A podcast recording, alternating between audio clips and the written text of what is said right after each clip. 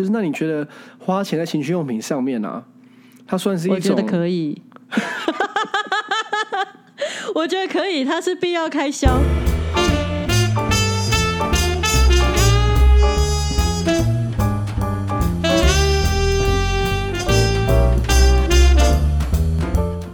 Hello，大家好，欢迎来到扣一下扣姐，我是孤令，我是花花。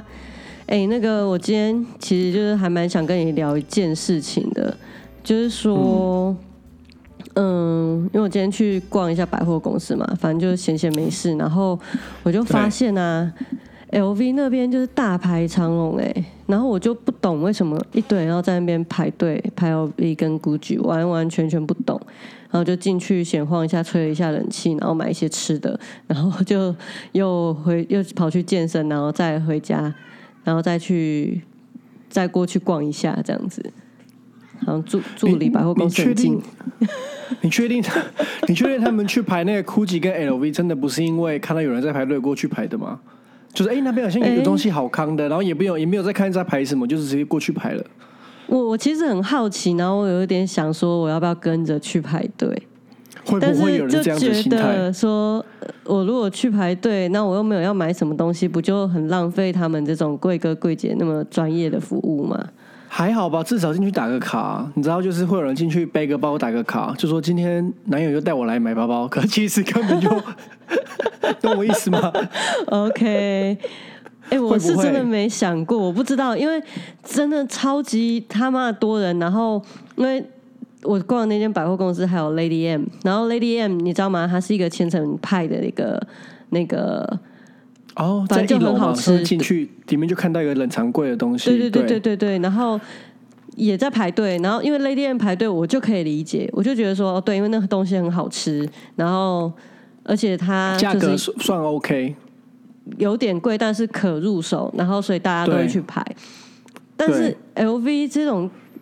门槛这么高的东西，还是一堆人在那边排耶。然后后来就是因为我的兴趣是去那个彩妆的专柜，在那边靠柜试妆，然后不一定会买嘛，但是就是先靠再说。然后我在靠柜的过程就发生一件事情，就是有一个妈妈，然后就旁边有一个非常就是感觉很专业的柜哥在服务她这样。然后那妈妈看起来五十几岁，那全身上下都是名牌，然后她就说。他就跟那个贵哥聊天，然后贵哥就说：“哎，啊姐姐，你有要找什么东西吗？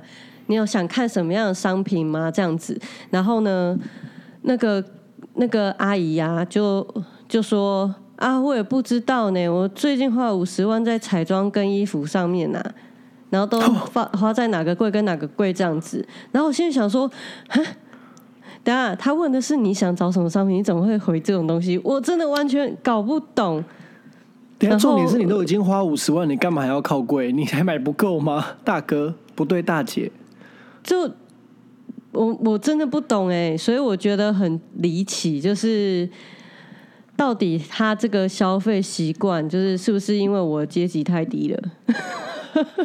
我觉得这听起来比较像是在炫富的感觉，或者是就是没有没有那个能力，但是必须要保住这个面子，所以才会说这种话。因为我妈妈有时候会做这种事情。哦，真的吗？就是他去买东西的时候，他就是为了怕，呃，怕被被对方看以为买不起，然后他就会说一些冠冕堂皇的话来来撑撑场面。然后我觉得说。你讲的什么屁话？就是你明明就没在用他们的牌子啊，或者你明明就没用过比他们还要高等的牌子，你们在那边撑什么撑？对啊，因为像我自己的习惯，消费习惯是我看到一些新品上市的时候，我会很好奇，做很多功课，看很多评测之后，然后靠柜去体验，体验完之后，我会跟那个柜姐先要 DM，然后说我回去想一下，这样没有浪费人家时间，对不对？是还好啊。如果说你真的是有兴趣要买的话，我就觉得还好。有一些是我就知道说，哦，我这个很想包色，我就会包色。对，就是有点那种大陆人的那个用法这样子。那所以我就会在想说啊，就是因为我看到 L B 排队的那一群人，我就自动化的联想到这些人可能很有钱。你在开玩笑吗？然后。真的吗？你不会这样联想吗？完全不会诶。有钱人怎么可能去排队？有钱人买 LV 在排队的吗？没有啊。有些人买 LV 是是是 VIP 进去小房间里面，人家拿包包出来给你选的。等一下，你怎么知道有这样的地方？你有去过？不是，因为我朋友，我之前有一个很有钱的一个律师要追我，然后他就跟我分享他那个采购精品的过程，就是他进去那间店里面，他是他是被招待到小房间，然后喝喝那喝咖啡，吃 Starbucks 那一种，不是不是吃 Starbucks，吃那个哈根达斯冰淇淋。我靠，人家会一颗的。人家会一颗一颗拿出来，跟他说这是我们当季的什么什么产品这样子。然后如果他们有，他们买包包都是用预购的，不是像我们在那边放放在进去里面挑包包，不是是人家拿过来包包给你挑。哇塞！然后会打电话跟你说某某某那个那个先生那个包包来了，这样，你你要不要过来？就是有没有兴趣？不是你有兴趣过来看？我们有新品要进来了，然后可能还没有上去，只有 VIP 抢先的这样子。哦，所以我才会说，所以我才会说，那我在外面排队的人绝对不可能是有钱人。OK，所以像这样子的话，他的财产可能是超过我的十倍耶。因为像我就觉得，我会把有富有这个定义是我现在的两倍左右，而且这是绝大多数人的定义，这个是有有统计过的，就是有经济学家统计过的。你的意思是说，如果现在的月薪是五万，我觉得的富有就会变成是十万收入的人吗？对，或者二十万、三十万，然后超过超过大概三十万以上，我就会难以想象，我就会不能理解这个是一个什么样的经济情况。所以，当我听到我同事就是这三年他非常的节省，不花钱。然后每天控制他的餐费在一百块，超夸张。在台北，在北部，你每天餐费一百块，就吃那种超烂的东西，就是他完全放弃他个人的外貌或其他的一些东西，就是纯粹就是不消费，然后过非常非常简朴的生活。然后他存了第他第一桶金，然后我就想说，靠！我工作八年，我连三十万都存不到。我就不知道我自己在干嘛，就是他让我有点觉得说，哎，我不是，我怎么会这样？我讲一句实在的，好了，就是说，真的看你想要过什么样的生活。就是你存到了一百万，然后呢？哦，对你讲的很好，因为像我们有在投资的人，我们就觉得，哇靠，这个是很好的那个，就是很好的资本，你知道吗？因为即便你赔了，你就是可以在。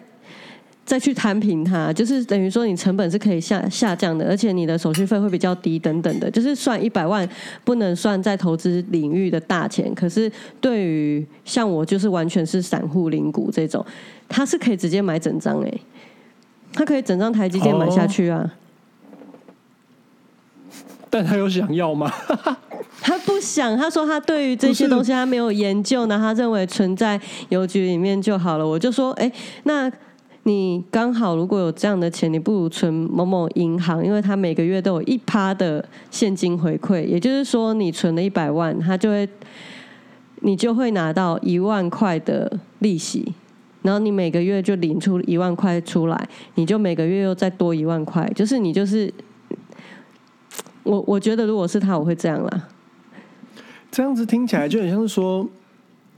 他这个一百万存的也不知道要干嘛，可是日子过得这么不爽，然后存了这个一百万，然后呢是以备不时之需吗？还是懂我的意思吗？嗯，我也不晓得哎，所以我在想说，就好比说你们都赚了一样的钱，可是你们的生活品质大不相同，可能过超爽。假设假设五年后他他得到了一百万，可是他的。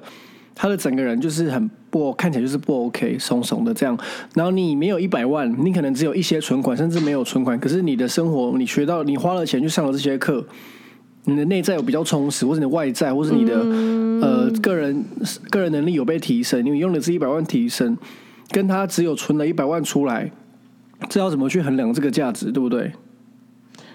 没错。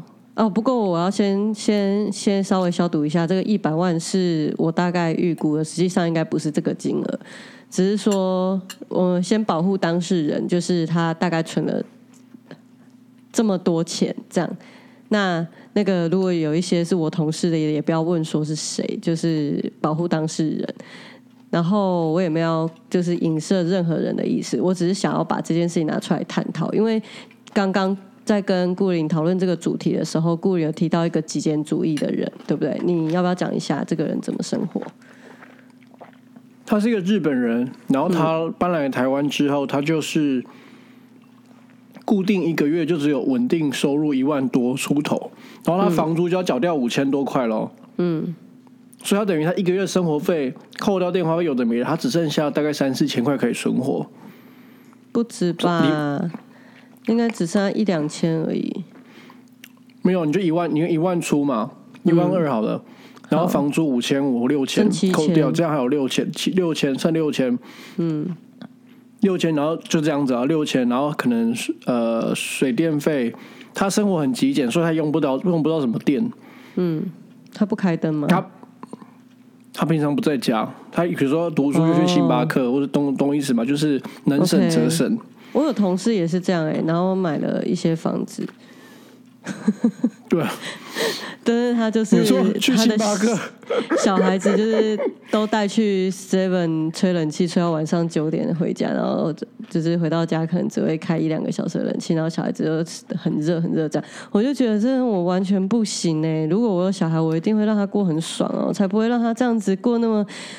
就是你又不是真的没有钱，你们明明就很有钱，买了那么多房子、房地产。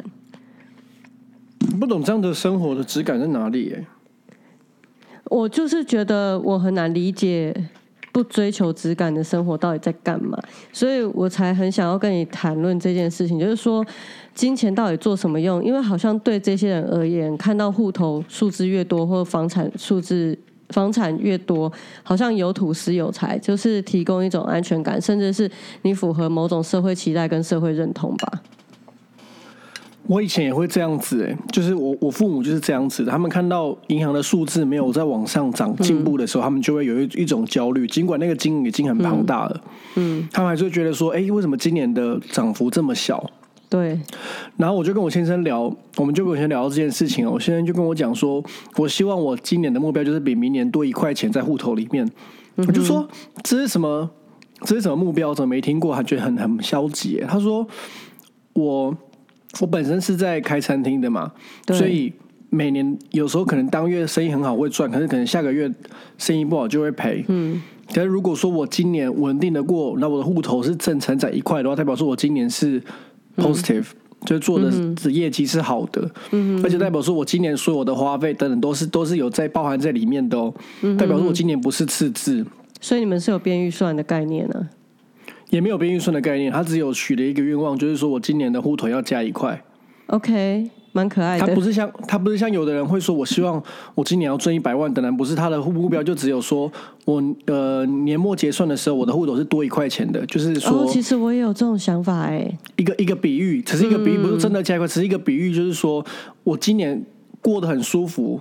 嗯结果到年年末结算的时候，我还是正成长的，不管这个正成长是多少，代表说我今年过得是很 OK 的。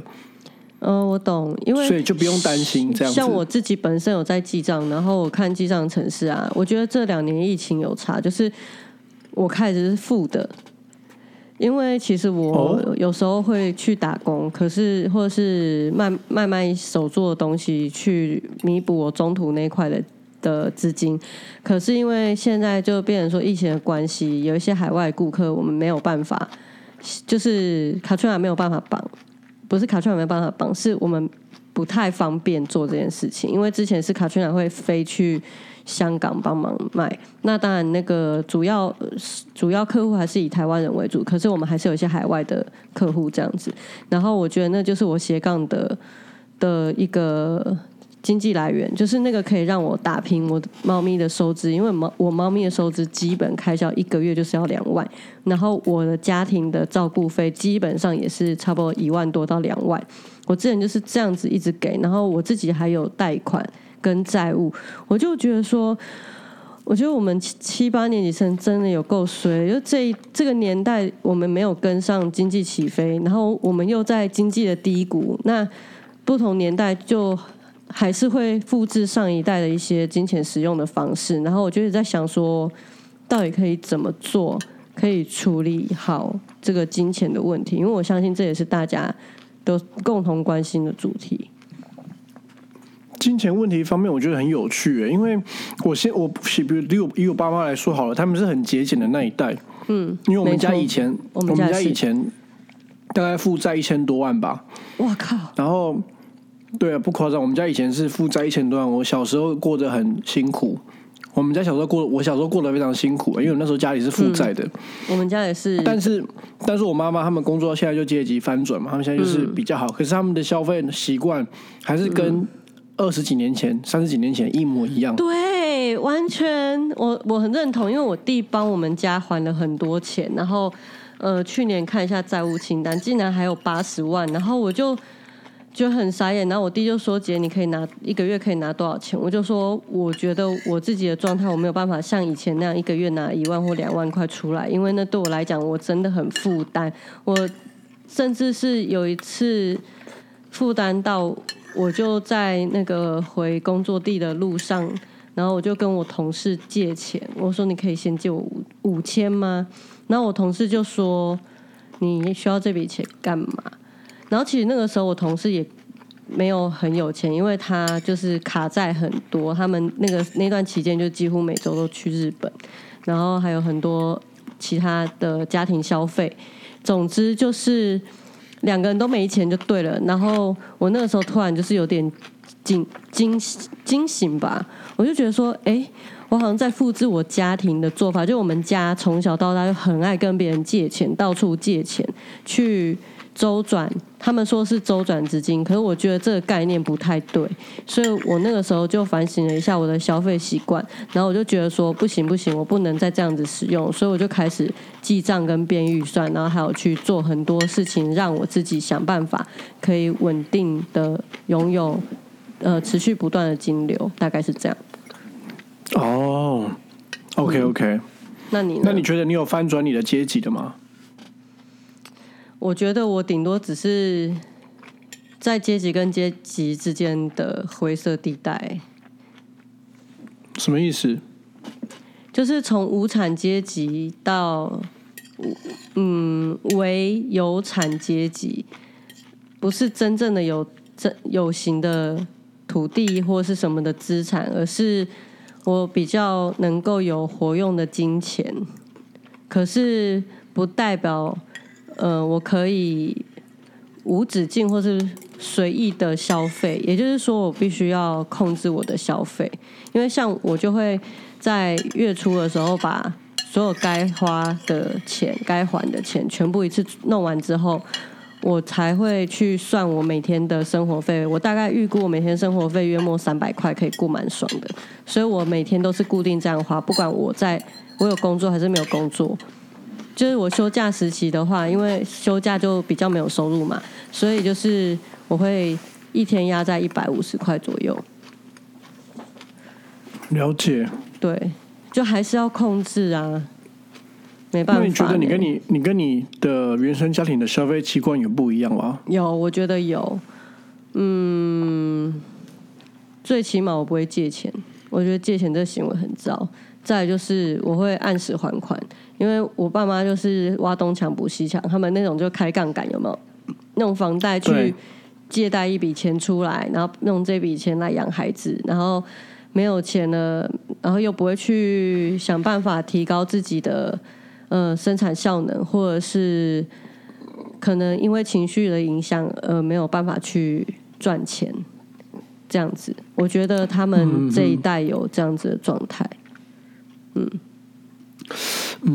但这很有趣哦。像我父母，他就觉得我们这一代就是好吃懒做，没讲喝还没讲特谈啊。意思就是讲说，我们这一代的年轻人，就是没有像他们那一代的这么的呃，怎么讲抗压性跟竞争能力。他说，我们那个年，我那个年代，我可以把家里的负一千多万的负债还清，然后现在自己又有这样子一笔财产。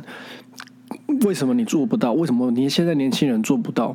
第一，通货膨胀的问题啊。然后，然后再来就是他们的消费习惯。他们以前的消费习惯到现在也没有变。他就说，为什么年轻人现在都可以一次花个两三万去买一双鞋子，这个买个什么东西？对对对，这个我也不懂。但但我提的意思是说，我们每个人都有一个很很特异的一个一意孤行的地方，比如说。有的人会想说：“哦，我花两万买鞋子很还还很还好啊。”可是他会觉得说：“天哪，你花一千块买口红，口红才多少钱？你刚花到一千块去买，可对你来说会觉得说，鞋子两两万一双也太夸张了。可是口红一千很合理啊。他就是这个，你知道一分钱一分货啊。那个鞋子炒出来的，你干嘛花那么大的钱去买？嗯，可是对。”这两个行为对我父母来说，都会觉得说你们就是在浪费钱。为什么开价两三百的口红或是护唇膏，一个六十九元就可以的东西，为什么你要花到一千块去买一个这么贵的？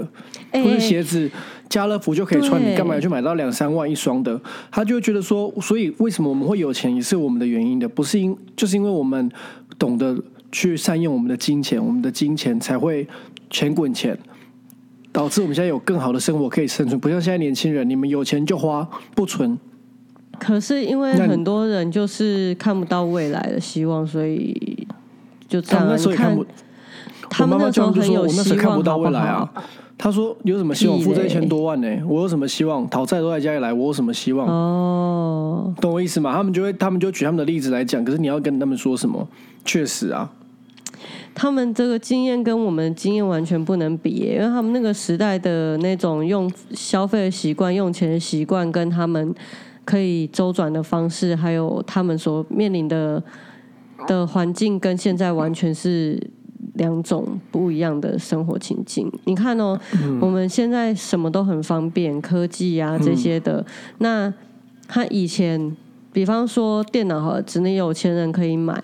所以他自然不会有这些网络上的消费，他没有网络上的消费，他就不会被曝光看到更多的消费资讯，也不会被行销到一些东西。所以等于说，他们能够被行销的东西，都是他周边的朋友去跟他们介绍说：“哦，这个东西很不错，你可以用用看，或是口耳相传的东西，而不是就是你随手一。”打开手机就是各种付费的广各各种业配各种广告，然后各种诱惑。我们这一代要面临的是各种诱惑来到前面的时候，你要怎么样子去确认你真的想要还是需要？就像你刚刚讲的，我觉得有一个部分还蛮好，就是嗯，比方说某些高单价商品，像那个纪念型的球鞋啊，有些人就是很爱收藏、爱买，像。我自己很爱买香水，然后我有时候会跟我健身教练聊香水，然后就说：“哎，我就是今年我收藏了几几个品牌这样子的的什么商品，就是一个品牌我可能只会买一个，可是那个就很贵，对我来讲很贵，可能对别人来讲没有，但对我来讲很贵。然后我就觉得说，这个是我要收藏的香水。”然后我也会愿意分享小香给他。然后呢，他就说：“可是你不是已经就是在去年的时候已经有买过了吗？为什么还要买？”然后我就说：“哎，那你那整面墙一样高的鞋柜又怎么回事？”然后他就说：“啊，对啦，每个人会想，对我是，他就说每个人会想收藏的东西不一样。我就说，对啊，你看鞋、球鞋这种东西，你没穿就会坏。他说有啦，我还是加减有穿呐。我说对啊，那彩妆品、香水这些奢侈品，我自己也是有在用啊，我不是没在用，没在用，我早就把它卖掉了。我不是不会卖耶。”然后他就说：“的确，他没有穿的衣服，他也是便宜卖。比方说，Burberry 的那个衣服啊，他买多少钱多少钱，然后他去虾皮卖多少，然后就会有人问他说，可不可以一千收？然后他就心里想说，一千收，你去夜市买好了，写烤哦。他说 Burberry 一千收。” 然后我觉得超级好笑，我就说：“哎，他可能以为你买的是盗版的吧？”他说：“我后面标签都有拍，收据我有付。”傻眼，他就连收据都附上了，就是正版呢。然后他卖很便宜，好像卖一千五还一千八吧？对。然后人家还跟他杀价，超牙工。对啊。所以这件就会让我想想到一件事情，就是说我们，呃，在买这些特别某呃爱的某样类型的商品，这种奇怪的消费习惯啊，嗯，真的是因为我们需要它吗？就像是你之前一直看蓝牙耳机，然后现在换我，对不对？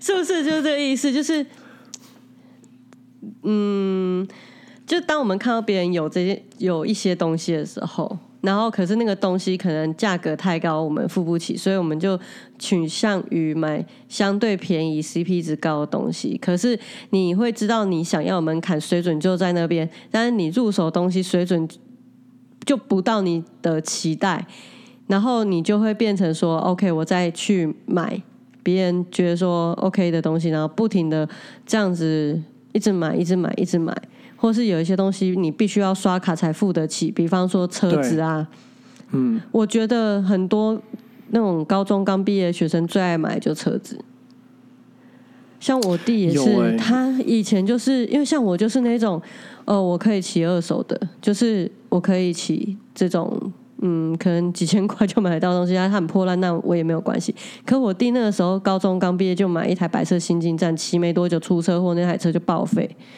干，他就是那种人，他就是很喜欢。他从他小时候就就年轻的时候，其实他现在也是，他开那个 B 零嘛。嗯，对呀，然后他有很多很高单价的。包包啊，或是一些商品，然后他会倾向于买居家用品，比方说换很高级的沙发，买很好的餐桌，然后他构筑一个他心中理想的家。那像我这样算是落魄贵族吗？就是说他有钱，他都会把钱花在自装啊，或是让自己看起来。哈利王子哦。不是不是不是，这跟跟那个真正的贵族没有关系。对不起对不起，sorry sorry。落魄贵族的意思就是说，他其实没有这样子的呃消费能力去买这些东西，就是他买得起，但是他一旦买了，他就没有钱。比如说我薪水两万五好了，结果 i 新的 iPhone 新的 iPhone 一出来，我马上去刷 iPhone 十二出来，我马上去在户头里面多拿个一万出来，直接买下去，月月薪直接归零。所以我出门的时候都是光鲜亮丽的，我吃东西也都是吃好的、用好的，但是其实我户头里面是没有钱，甚至是负债的，所以他们就会俗称他们为落魄贵族。那那我的状况有点尴尬，我会花大钱去学习一个非常昂贵的技能，这样算吗？就是我觉得我在投资我自己。嗯。如果其实这个这个界界限很模糊，因为他讲的落魄贵族是要主要是是买奢侈品啊，嗯，然后是吃一些高档的餐厅。嗯，因为我周围有真正的贵族啊，我都跟他们一起吃饭，所以我是走他们的落魄的路线。三小，就是比方说一餐三五百块这样子。这样算吗？就是我等于要挪其他天的餐费来吃那一餐，对，这样有点，这样就有点算了，因为它算是你无法，你那我，是，那我是你去负荷你无其实无法负荷的一个东西，其实应该就可以这样子讲吧。我觉得是因为勉强自己负荷，对对对，因为像我买课程嘛，然后因为最近有前一阵子有一个课程，然后可是他。就是我没办法刷我的卡，就是好像有挡挡那个卡别。总之，我还是请 Katrina 帮我刷卡，然后我就分期给他。然后我就会觉得说啊，就是上一个课，然后还我还要分期，对啊。但说说实话，你上那些课，如果未来能够为你带来更大的财富。或是我觉得我心灵很满足啊，对对，心灵上的满足。那其实这个东西我就不会觉得是一个多余的花费。但但我我在这样子讲的同时，那些买昂贵品的也可以这样子来打我的脸，就是说我买这个东西是为了满足我心里的的某个方面的需求。那所以其实，那你这样看下来啊，嗯，你觉得我们要如何才能够脱离这样子的循环？就好比说。嗯，我没有钱，但是我为了要去让自己变有钱，所以我把我的钱拿去花费在这些东西上面，比如说花在昂贵品上面，主目的是为了交到有钱的朋友，或者是花在一些昂贵的课程，目的是为了提升自己，建立门人脉的概念。对对对对对，那你觉得要如何脱离这样的循环，或者是说你觉得这样的循环是正确的吗？或是你有什么样的想法？嗯，我是突然有一个念头，就是关于匮乏感这件事情，甚至是就是小时候有一个我觉得非常不 OK 的价值观，然后我在那个我们的金钱课，就是我去上的金钱课里面，就是这个大家都有提到，就是说，对，以前我们那个时代的人，就是会的家长会灌输小孩说，有钱人就是肮脏的，就是贪婪的，就是不好的。他们都很坏，有钱人都很坏，所以我们不能这样子。可是，如果今天换他们变有钱人，他们还会讲同样的话吗？或是他们真的会意识到自己其实是有钱的吗？那真正的富有是什么？因为其实像我自己对我的家庭观感，我觉得问题从来都不是钱。可是我弟会认为说，我的家长就是因为没有钱才会过得不快乐。但是我并不觉得是因为没有钱而不快乐，而是他本来就不快乐。钱只是一个媒介，让他去感受到低潮这件事情。因为像我就很明显有有传递到这件事情，就是说，当我的户头金额低于，比方说三千好了，对，成本看太低，对不对？好，低于三低于三千，我就会很焦虑。五千我还好，但低于三千我就很焦虑，想说干错赛了。这 哎，所以其实我欲望也没有很高啊。这我我觉得这要看你平常的，像你刚刚讲的嘛，三千，那你编编列预算一，你一个一天只要花一百五，所以听起来像三千就是你的一个月的伙食费，差不多啊。所以你才会觉得说三千就是一个门槛，因为低于三千我可能就会饿死，但是有三千，我代表说我这个月还是可以活。哇塞，你完全突破盲场哎，对不对？像我就会觉得说，我户头一定要有一万六，为什么呢？因为我每年的那个储蓄险要缴一万六，我就觉得我怕会缴不出来，所以我就会一定会固定在说我户头一定要一万六这样子。哦，哎，你点破我的一个一个框架了，是吗？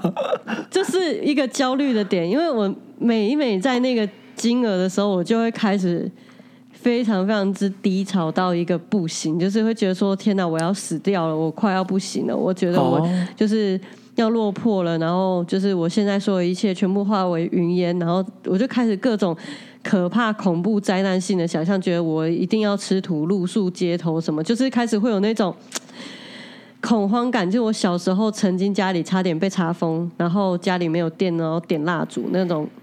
记忆，你知道吗？就会嗯浮上来，然后我就变得非常非常焦虑。可是你这样子，我就懂，所以我只要把我的伙食预算提高，我就会变得比较不焦虑嘛。哎，很难讲哦。你可能伙食预算提高之后，发现说我的户头没有六千，我就会觉得世界末日要来。那那门槛更更高，好不好？我觉得比比较比较轻松一点，就是说你必须确保自己随时都有东西可以吃。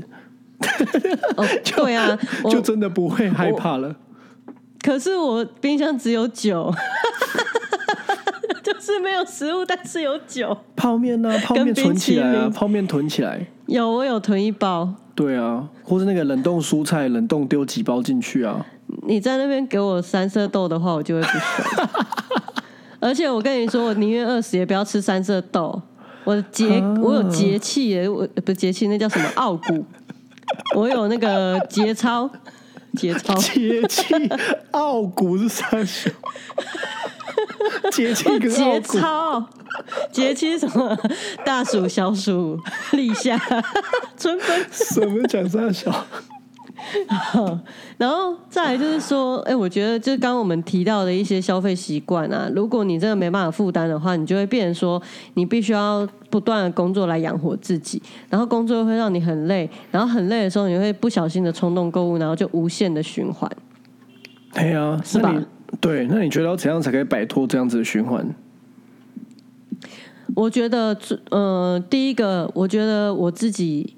一开始是初心者，完全不懂钱这个概念的时候，我是用编列预算法，就是每个薪水扣除基本开销，然后把我可能比方说油钱、水电，然后交通费这些全部都要算出去，然后去算出就是总共要花多少钱？那剩下的这些钱呢，我会分三等份或两等份，有一就是如果有余裕，就是分两本两等份，然后其中一份存入一个就是那个会有一趴的户头，然后那户头也是我的投资户头，对，就是股票户头，然后另外对不会动它的，然后另外一个就是可以随时移动，就是可以使用的，然后再就是有计划的消费。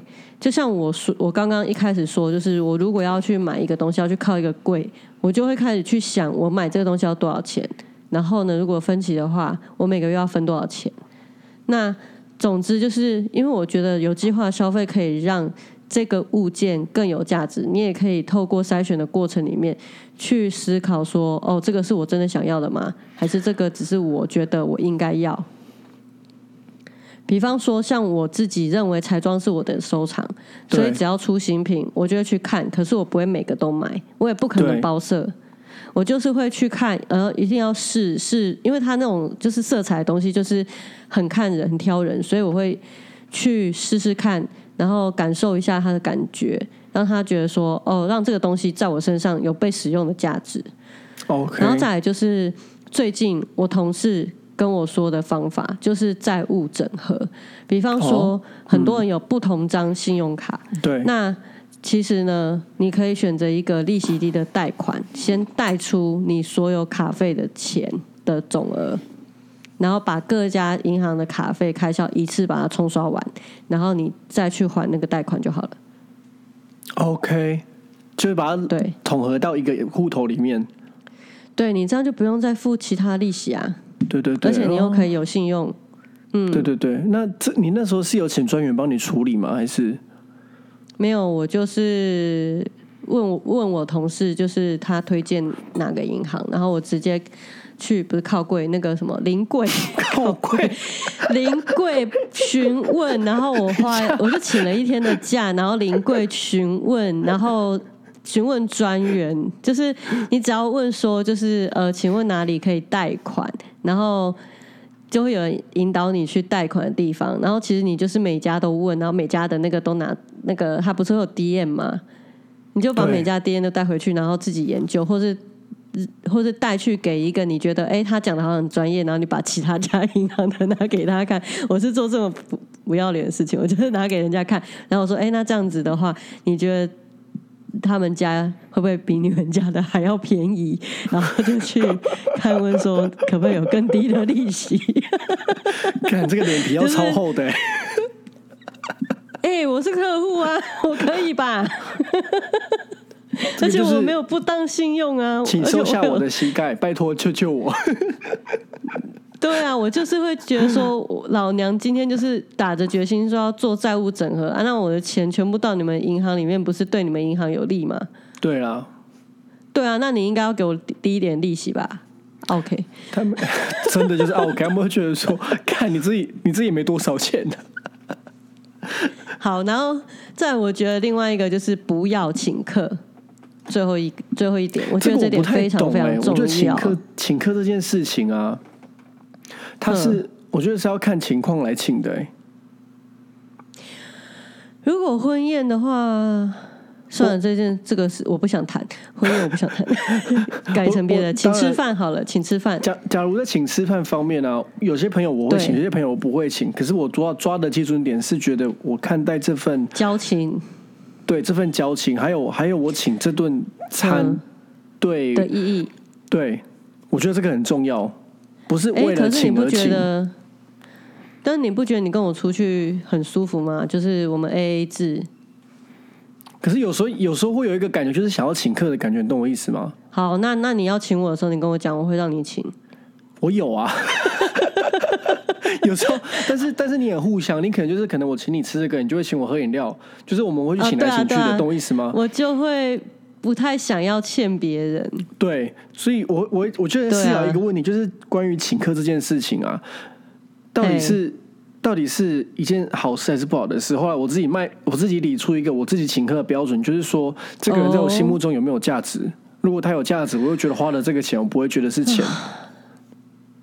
我很有价值，谢谢。是不是？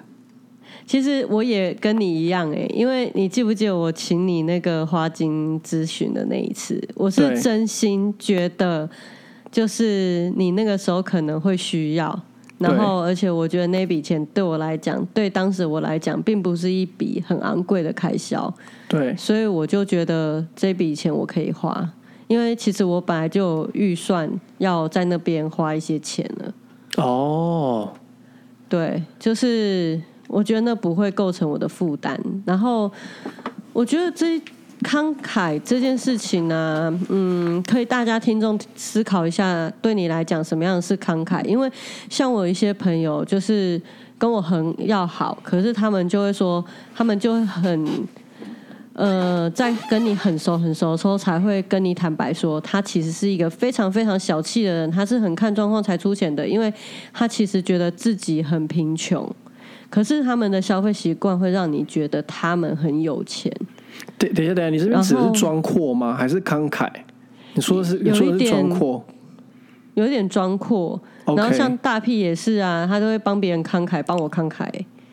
比方说，你有没有印象？有几次出去的时候，然后呢，大然后是我掏钱，然后大屁就说啊，没关系啊，花花花花请客什么的。有，我也是去吃那个什么四川料理吗？之类的啦，随便啊，反正就是我想说，你干嘛帮我慷慨啊？莫名其妙哎，你自己慷慨就算了，你还帮我慷慨。等一下，你说你要请个可是付钱的人是我哎。对他很常这样，他说没关系啊，嗯后我们会付什么之类的，妈的拎周妈来付好不好？很多事情都是我在出钱，莫名其妙。但是就是觉得说这我们的我们的我们的大屁兄大屁哥，他四十岁之后就真的就靠他来请了。好了，我们就看他四十岁会不会成功呢？还有几年？因为其实他从还很久，他现在几岁？可是他从三十三啊，还有七年，反正还有七年啊，OK 啦。好啊，然后总之就是因为我要讲的事情是，他高中同学跟我讲过，他高中同学跟我是。呃，好朋友，我们是因为这个朋友然后而认识的。然后呢，他就跟我说，就是其实这个人不错，就有一点爱装阔。其实他家没什么钱。然 后我就说，OK，I can tell，呃，我看得出来，好吗？就是他，因为他第一次约会就带我去吃南瓜屋啊，那个时候对大学生来讲已经就是有点贵的餐厅。对啊，然后就是出去什么的，他那个时候在当兵也没什么钱穷，然后他也都就是帮我付，然后我就觉得说，哎，这个人是不是真的很有钱呐？结果并不是，你看求婚那个时候，他把他所有钱都花光了，然后那个月的月底一直在啃我的钱，我的钱是有抓预算的，我就跟他说，你没钱，你要提早跟我讲，你不要这样子，就是 就突然说要跟我借钱，因为我的钱都是有时。压时间，就是比方说月初要缴什么，月底要缴什么，月中要缴什么，都是有分批在投入的，好吗？气死我！这件事情后来有改善吗？有有改善了，就是我们就会比方说，像今天我们吃厉害卤肉饭，我必须要就是炫耀一下，好好吃哦！看，等下厉害卤肉饭到底是在卖什么的？跟那个一样吗？跟那个胡须章一样贵的东西是不是？很油啊，不会贵，很油，很好吃啊！下次回来专要吃一下。对，第二市场，靠，我们就是市场一圈吃到饱。哦，拜托，一定要！我跟你说，李海只开晚上，但是他旁边另外那一间开早上。等下我们这一节这一集是两讲钱。好，总之我们今天晚餐是我出钱，不过饮料是他买，所以我觉得这样 OK。哎，你们也是 A A 制吗？现在结婚我们是 A A 制啊，大部分呢。哦。呃，我们 A A 制是，比方说今天他请客，明天我请客，然后或者是这周我请客，下周他请客。但你们不在意那个金钱？上不太会。然后基本上家里所有需要的生活物品都是我买，因为他有时候会有陷入一个买一送一的那种 那种情境，就是。我我也会，但是我会去观察品牌，可是他可能就会，比方说买一送一或集齐出清，然后他就会买到一些雷雷的很雷的品牌，比方说洗发精或什么的。可是因为我们已经很长期用 Lush 嘛，所以有一些牌子的东西如果太化学，其实我们会起头皮屑。哎，揪啦！嘿呀嘿呀，然后我就说，哎，这个东西就是不要，我我我真的就是我会买好，然后你就用我买的就好了。然后像香水也是，香水也都是我买的。然后啊，刚好你又喜欢中性的味道。哦，对啊，就是男生女生喷都可以，就是我们很多东西都是可以共用。衣服也是我买的，内裤也是我买的。你们内裤跟我穿同一件吧？屁啦！我买他的是，等一下他要偷穿我的袜子，艾迪达跟 Nike 袜子，他拿来上班穿。但是我健身要穿，他给我上班偷穿，然后至少没有偷穿你的内裤就还好啦。偷穿内裤比较他是不会穿我的内裤，因为我内裤比较小件哦。他现在有点胖。就你回家之后发现说，你拿我的，你拿我那个那个 bra 在干嘛？他说哦，想说今天射精呢。我的靠背哦，干。你不知道讲这个吗？不是哦，sorry 哦。还是说你觉得他有变装的需求？我等下帮你问啊。有可能哦，就是他这么爱穿你的东西，用你的东西，会不会他其实私底下也想要成为一个自立自强的女强人？女强人，不是女性，是女强人。他想成为一个自立自强的女强人。然后我要成为一个温柔婉约的男子。好啦，今今晚真的就是今晚就是干他干看看的啦。我是很想干他，但是我后来想到前置作业很麻烦，就算了。哎，讲到这个，我好奇问你一下，就是那你觉得花钱在情趣用品上面啊，它算是一种？我觉得可以。我觉得可以，它是必要开销。它算是必要开销吗？不是吗？